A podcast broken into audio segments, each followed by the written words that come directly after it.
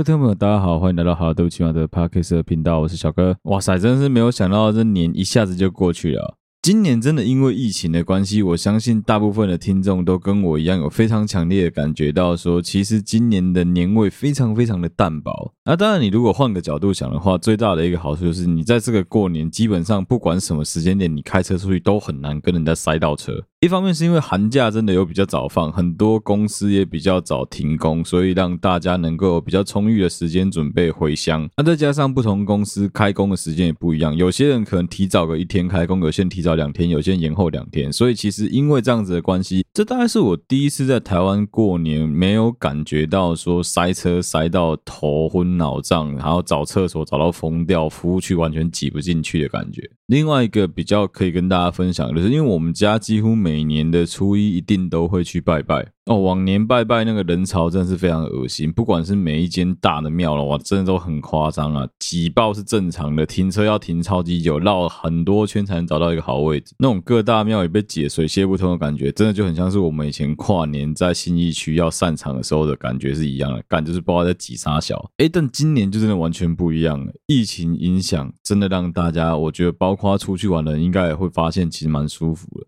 我个人对于防疫这件事情啊，我比较倾向于是，只要你把你自己的身体照顾好，只要你把该做的防疫的规矩做好的话，其实出去玩是 OK 的。前提当然是你不能当那个白烂了，就是在外面不戴口罩啊，在公共场合抽烟啊，大声喧哗啊，拿着食物在路上晃来晃去啊，那真的就欠扁了。可以跟大家分享一个今年出去玩跟往年完全不一样的感想啊。往年就是大家都会享受在夜市那种边走边吃食物小吃的感觉嘛，但今年我跟我老婆有个新的习惯，就是基本上我们会买一大堆食物之后到车上去慢慢吃。那当然这是前提，是因为我的车上可以吃东西啊。我相信有很多男生车子是不准吃东西的，但是因为我车也很老了啊，我们基本上车就是顾好就好，能开安全比较重要。啊，当然还是会维持说每个月有时间的话，把车子开去给人家整台车整理啊、清洁啊，所以基本上车上即使掉东西也不会到捡不到啊，或者说会有味道了。哦这边就可以跟大家聊一个很有趣的话题了。我知道有很多男生都会陷入这个矛盾大对决里面，我也很喜欢去挑战我的男生朋友们这个问题，就是当你买到一台新车之后，你究竟要过多久，你才会愿意让你的家人、你的朋友，甚至你的另外一半在车上吃东西？因为我有一个非常好的朋友，他超级哈三立的一个主播叫庄慧琪，所以基本上我很常挑战他的问题就是，哎，如果庄慧琪怎么样怎么样的话，那你 OK 吗？那刚好我这个朋友最近买了一台新车，他也属于那一种会很介意别人在他车上吃东西的人。但是当然我非常可以理解他们的这种想法，毕竟干新车刚来，万一真的不小心有任何的血血汤汤水水的滴在车上，哇，那真的是疯掉。挑战别人在这方面极限的游戏，其实就很像是我们以前曾经有讲过的 “Everyone have a price”。你做每一件事情，其实都是有相对应的代价的。为什么你要去做？为什么你不去做？我要提供怎么样的报酬给你？你会？愿意去低头做这件事情啊，或者是说，哎，你会愿意妥协，会愿意为了我来做这件事，为了你来做这件事情。举个最简单的例子好了，哎，你要付出怎么样的代价？你会愿意减肥？你会愿意控制你的体重？可能是，哎，你真的太胖了，你真的出现健康上的问题了，你必须这样子做。或者有可能单纯的就只是你希望维持一个体态，或者是你有一个敌人，你有一个假想敌，你希望你的体态比他更匀称，你希望你的外观比他更美丽，比他更漂亮，比他更帅。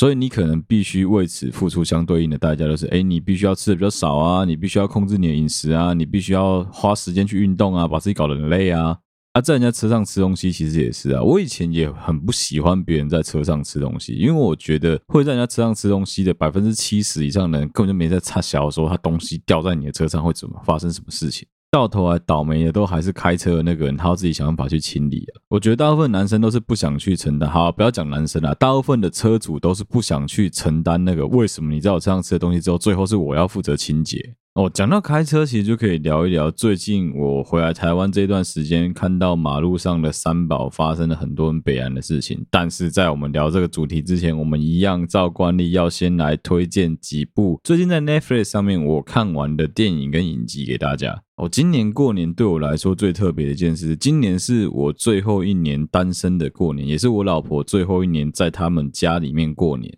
啊，另外一个就是我之前有讲过，我已经时隔四年还五年没在家过年了，所以对我来说，其实在家里过年是一个非常酷、非常特别的一件事情。因为很难得，我真的能够在家里面跟大家好好的聚在一起吃个饭，能够好好的看到所有的亲戚朋友们。但是因为我快要结婚了，所以其实我们在过年期间是没有什么时间能够出去玩的。除了初一我们去拜访各大庙宇，我老婆他们去拜访他们自己的亲戚之外，整个初三、初四，我跟我老婆都在家里面，两个人像以前爸妈在做家庭代工的那个小工厂一样，一直疯狂的在用手工的方式赶制我们的喜帖。因为我老婆是一个对于喜帖、对于设计感、对于美感比较要求的那种人，所以说相对来说，我们就必须要付出比较多的时间成本来把我们的喜帖弄得非常的精致美观。啊，当然说真的啦，你结婚一辈子就一次而已啊，你去多花点时间把这些东西弄到尽善尽美，把一切弄到就是符合大家都喜欢的条件，将来你也比较不会因为这种事情被你另外一半嘴啊。所以基本上只要是我老婆提出来的要求，在我们合理范围内能够做到，我都会尽力去帮忙，陪她一起完成所有的这些作品啊，这一切也就导致说我们整个初三初四都窝在家里面赶工我们的喜帖。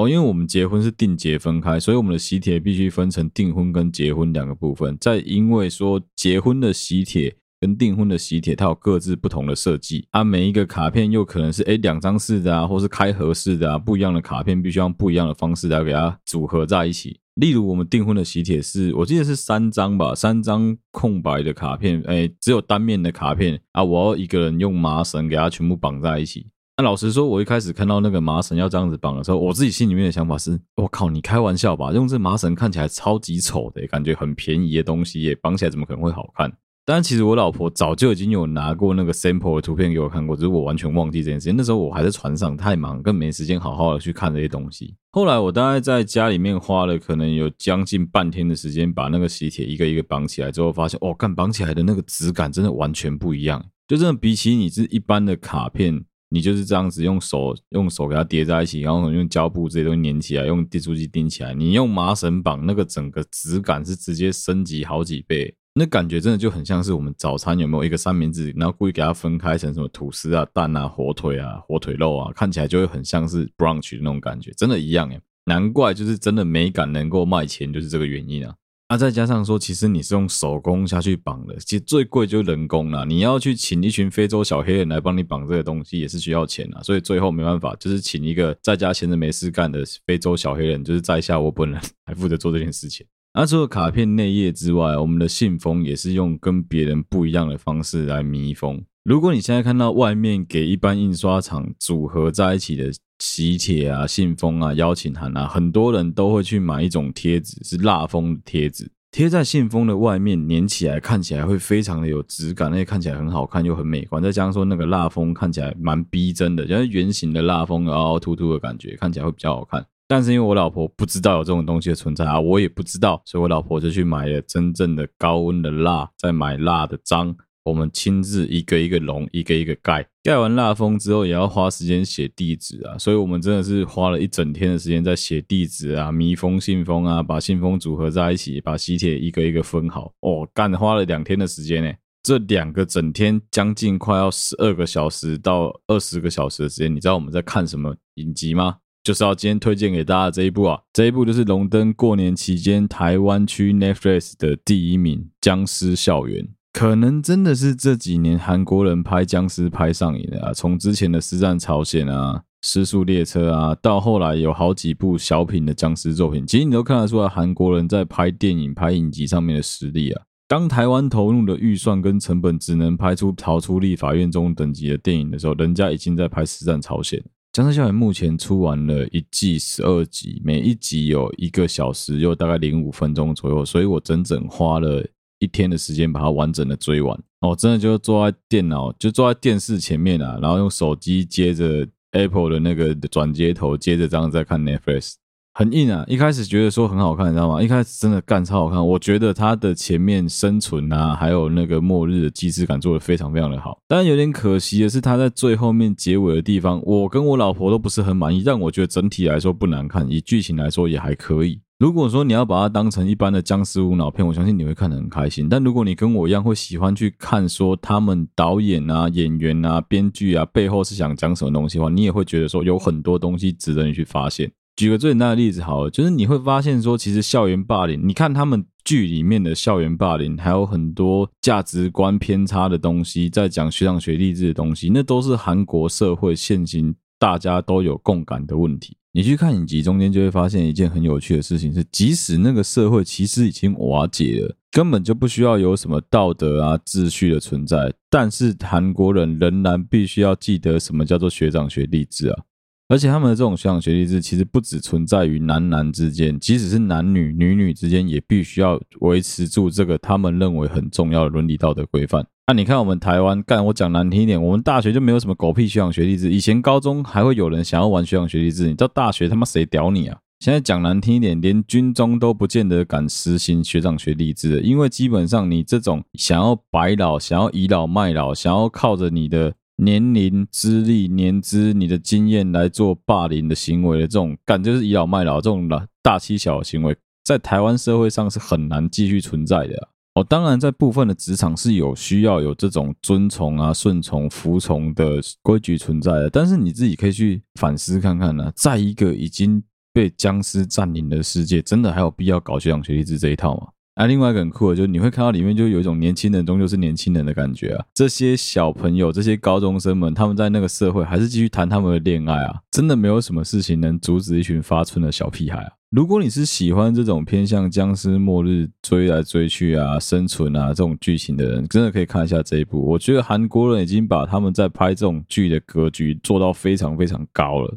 哦，另外一个在剧里面有看到的东西，当然这东西不会有剧透的问题啊。就是我不知道大家知不知道，在任何的欧美的影视作品当中，他们有一个非常重要的不成文规定。那就是无论如何不能在镜头影像当中呈现把小孩子杀死或想杀小孩，或者是你已经很明确一个小孩被你杀掉的画面。你可以演出说哦，你是个杀人魔，你会杀小孩，但你绝对不能拍到小孩子的尸体。这是欧美影视作品非常重要的一个默契。这个默契甚至适用于欧美系的电玩作品。在他们电玩作品当中，小孩子很多游戏的小孩子在装 mod 之前是不能杀掉的。小孩子是无敌的，这也是为什么会有很多那种吸血鬼作品，它变成是什么小孩子的样子的时候，会把大家恨得牙痒痒，因为他们不能杀死他。而且你扯到这种生死的东西，就很有可能会讲到性爱的东西。小孩子的性爱是完全被禁止的，你怎么可以跟小孩子发生性关系？所以基本上这两件事连在一起的。你就想象欧美在这方面的限制非常非常的大，但是这一部作品里面，僵尸有小孩，超级靠北。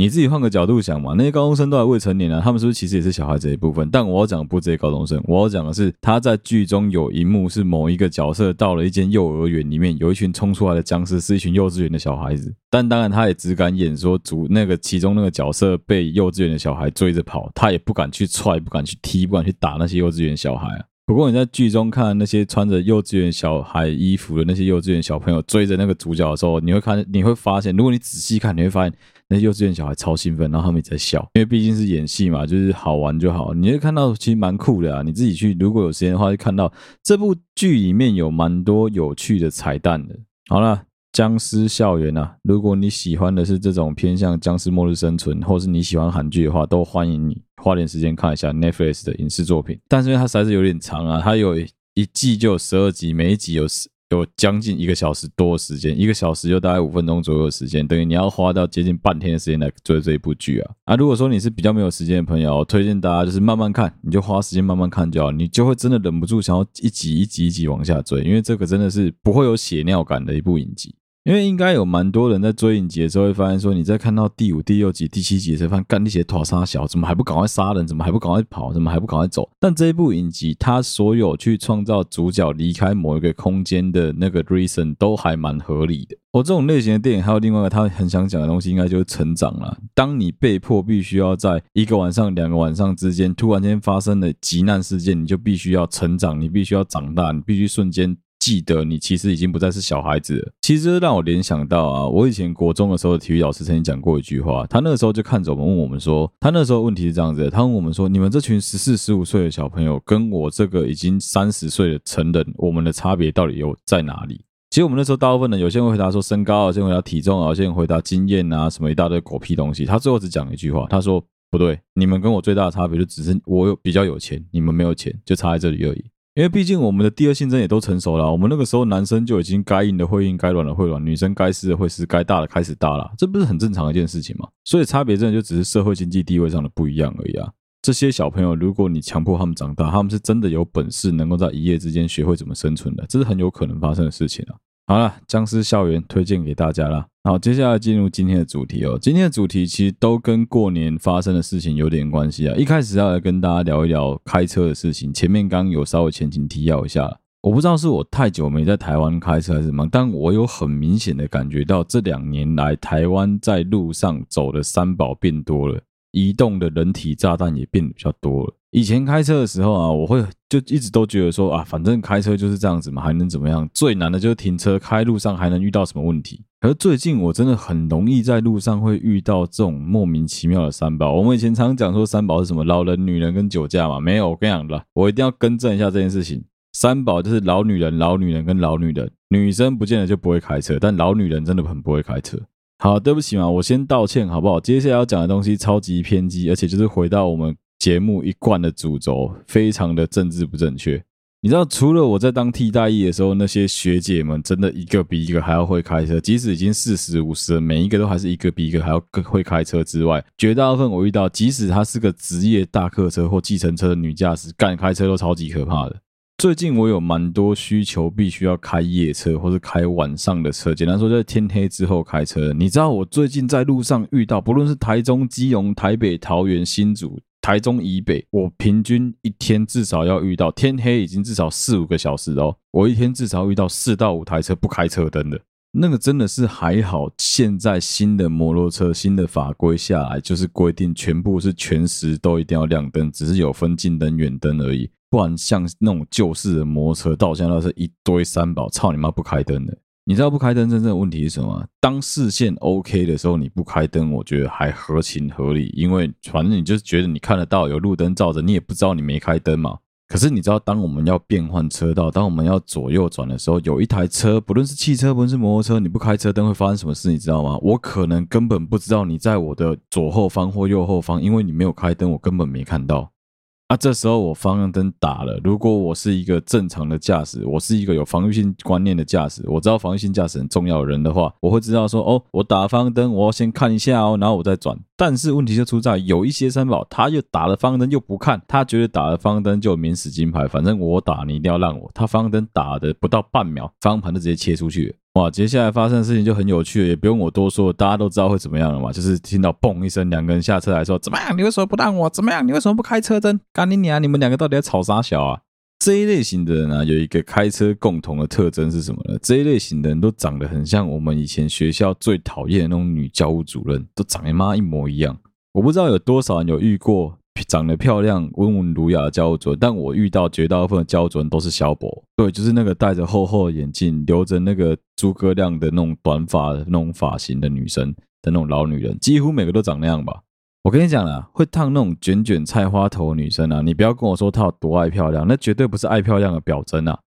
学校里面会受欢迎的女老师，绝大部分不是绑马尾就是直长发，只有这样子的女老师会比较受欢迎啊。如果你是一个在职的女老师的话，请你记住我说的这句话，千万不要去烫那种卷卷菜花头，你很容易会被人家当成是你就是个八婆。啊，这些八婆在开车的时候，他们有个共同点，就是我不知道大家到底有没有受过驾训班的训练，或是你有没有曾经在买车之后去看一下你车子的那本使用说明书？你可以去看一下那说明书，告诉你你的手究竟应该放在你的方向盘的哪个位置。假设我们的方向盘是一个时钟，好不好？正常来说，你的所有使用手册都会告诉你，请你把你的左手放在时钟的九点位置，请你把你的右手放在时钟的三点位置，也就是在方向盘的左边跟右边这两个位置平行放着。因为只有在这个位置，你的力矩是最好的，你可以提供最佳的操控体验。这也是为什么所有的职业车手、所有的赛车手们，他们的手一定都是这样子摆着。虽然他必须要掉手开车。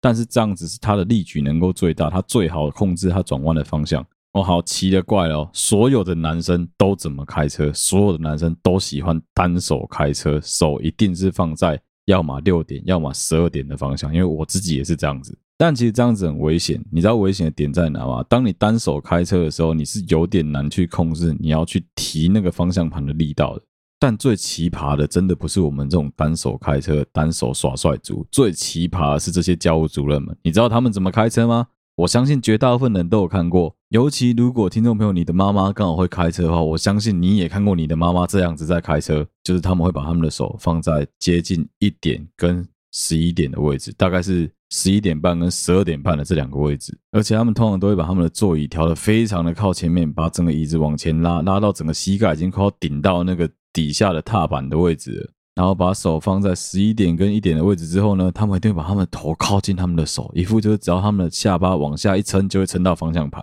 我就不懂了，那个驾驶舱的座位这么大，你为什么一定要把你的头放在你的方向盘上面？这样子真的有比较好开车吗？啊，然后这些三宝最爱讲一句话就是：你们都不要跟我讲话，你们跟我讲话会让我神经紧绷，我这样子没有办法专心好好的开车。拜托，你知道你上路会让全部所有其他的用路人都神经紧绷吗？开车几个跟大家分享防御性驾驶很重要的几点啊，第一个啊，每一年台湾统计出来，不管是哪一个单位的交通大队统计出来事故的第一名，一定都是为保持行车安全距离。我知道会有很多人在出车祸的时候，在发生事故的时候，都会讲一句话说啊，前面的人就突然刹车啊，我怎么可能反应得过来啊？就觉得说他只要讲了这句话，他就无敌了，因为是前面的人刹车刹太快。导致他反应不及，害他撞上去。那、你知道，其实开车就是应该要跟前面的人保持距离吗？我问你一个问题：你走路的时候会贴着你前面那个人的背走吗？他如果突然停下，他突然转弯了，你不就直接撞上去哦？你一定会被当变态啊！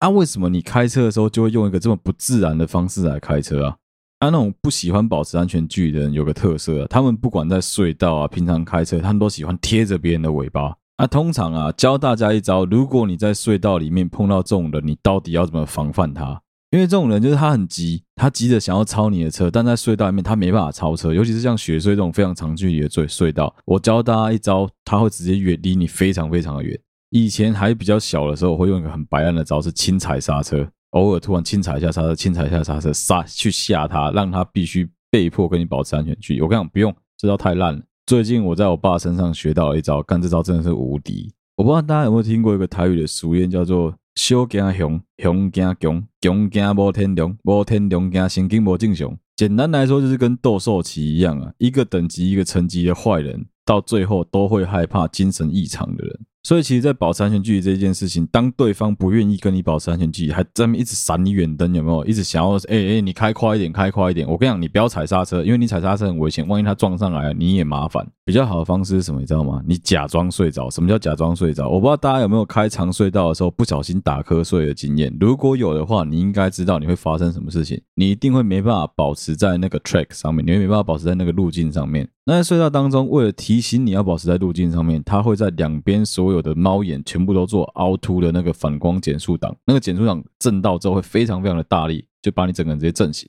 那、你要如何避免后面的车离你太近呢？我跟你讲个方法，你只要故意去碾那个减速档，碾它个大概三秒、四秒、五秒以上的时间，让它很明确看到说，哇，前面那个人睡着了。我跟你讲。他一定离你超级远，因为他会担心你是个疯狗，他会担心你不小心就直接发生车祸，他直接撞上来，他就会突然想要说，对，我必须要离你远一点，这就是对付这种不保持安全距离的人最快的方式啊。另外一个要跟大家真的要再次提醒所有开车的人的一件很重要的事情，就是我不知道大家有没有发现台湾的高速公路很怪小的一点是什么？大家。如果你常开高速公路，应该会知道说高速公路里面最快的是哪一道。我相信常开长途的人应该都会跟我有一样的感想，最快的是最外侧车道，因为所有不会开车的死菜鸡都会莫名其妙想挤进最内侧车道，他们误以为他们就是要开在最高速车道，但请问那个叫最高速车道吗？我相信，如果你的驾照是最近才考的，你会知道说，新版的汽车驾照里面考试笔试里面就有一条，就是告诉你说，高速公路的内侧、外侧车道分别叫做什么名字。外侧车道毕竟是让汽车子从匝道下来之后会怒的车道嘛，所以大家都知道那一定就是加速车道，就是希望你把 speed up，希望你能够把你的速度拉起来的车道。那最内侧车道到底叫什么名字？最内侧车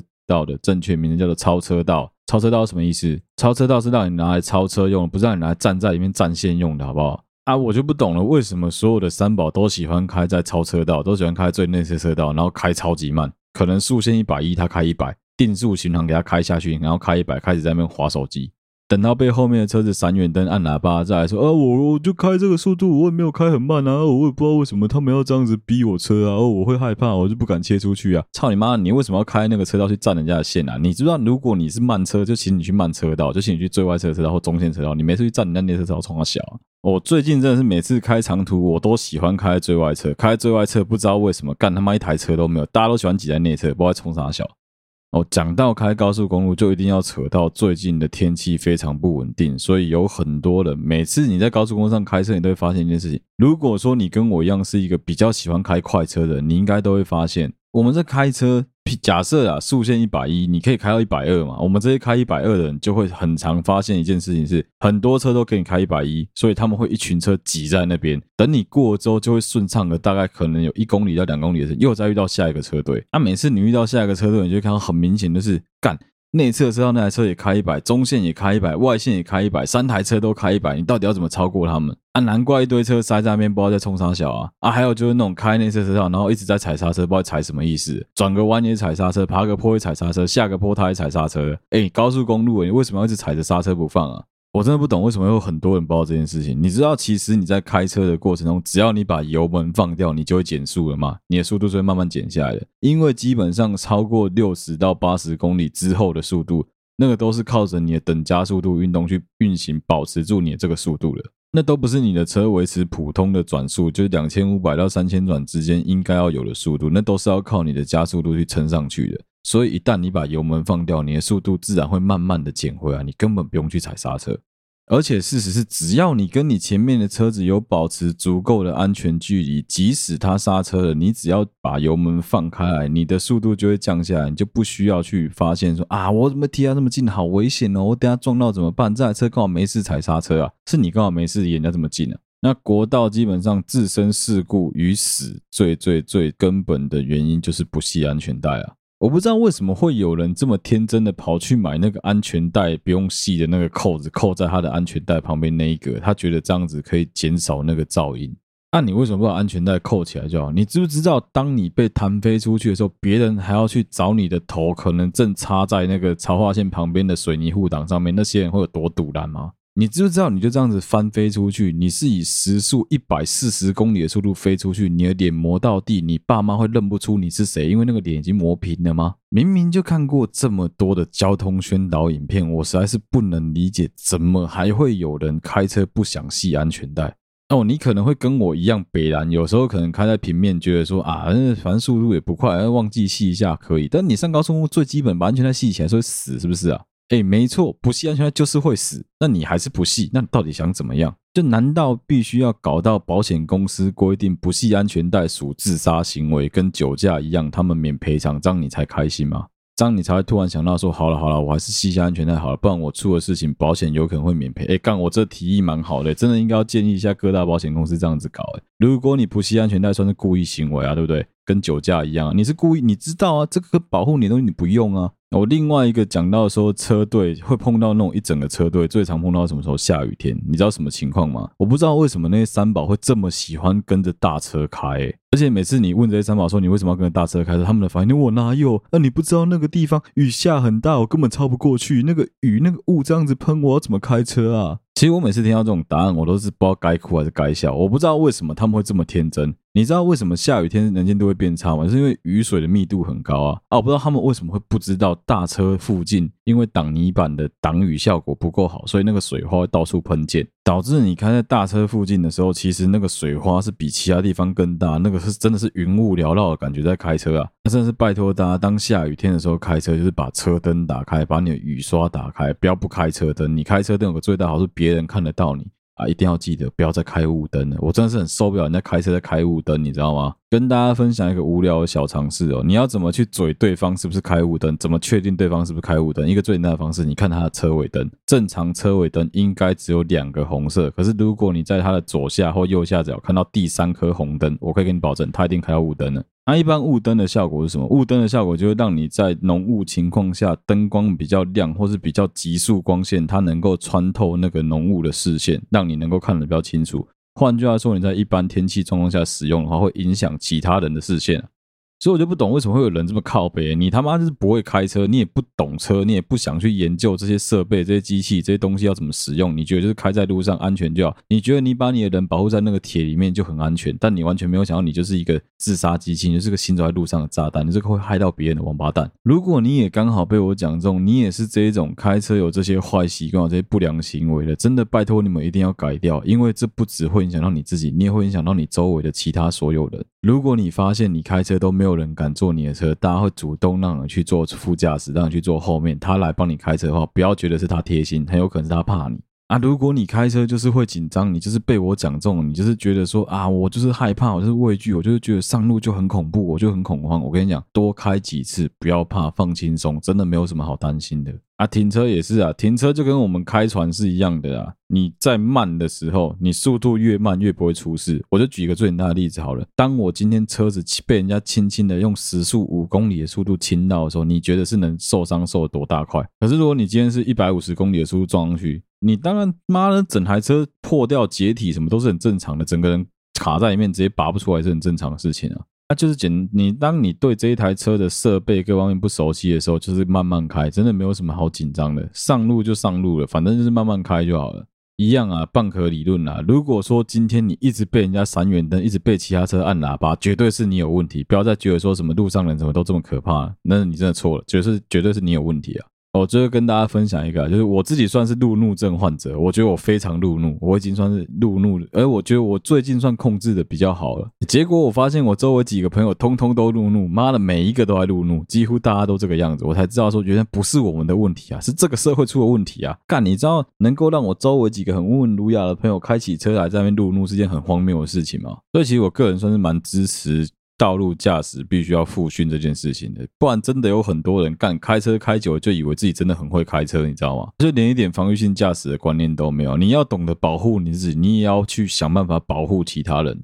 当你连最基本的这种基本功都做不好的时候，真的不要上路去害人啊！啊，今天这一集的内容就到这边了，谢谢大家收听啊！不知不觉就交通讲习了一整集了，希望大家听完不要睡着啊！这真的是我很想跟大家聊的一件事，因为真的太靠北，所以真的发生太多次类似的事情了。我相信，如果你有开车，你一定会超级有感啊！开车没有什么诀窍了，干就是稳就好了，不要以为踩刹车就无敌啊！很多情况下反而是不能踩刹车，先把油门放掉，再决定你到底要不要踩刹车啊！最重要就两手把方向盘握好，不要一只手在玩手机，一只手在喝咖啡这样开车，早晚会出事，好不好？好，谢谢大家收听今天的节目啊！如果你喜欢好对不起嘛 Podcast 的频道的话，欢迎你到 Facebook 粉丝团或 Instagram 上面去按赞、留言、追踪，有任何最新消息都在上面发布。不论你使用的是任何一个 Podcast 的平台，都欢迎你帮我们五星按赞、留言、分享给你周围的朋友。谢谢大家收听今天的节目，祝大家新年快乐，万事如意！我是小哥，我们下期再见啦，拜拜。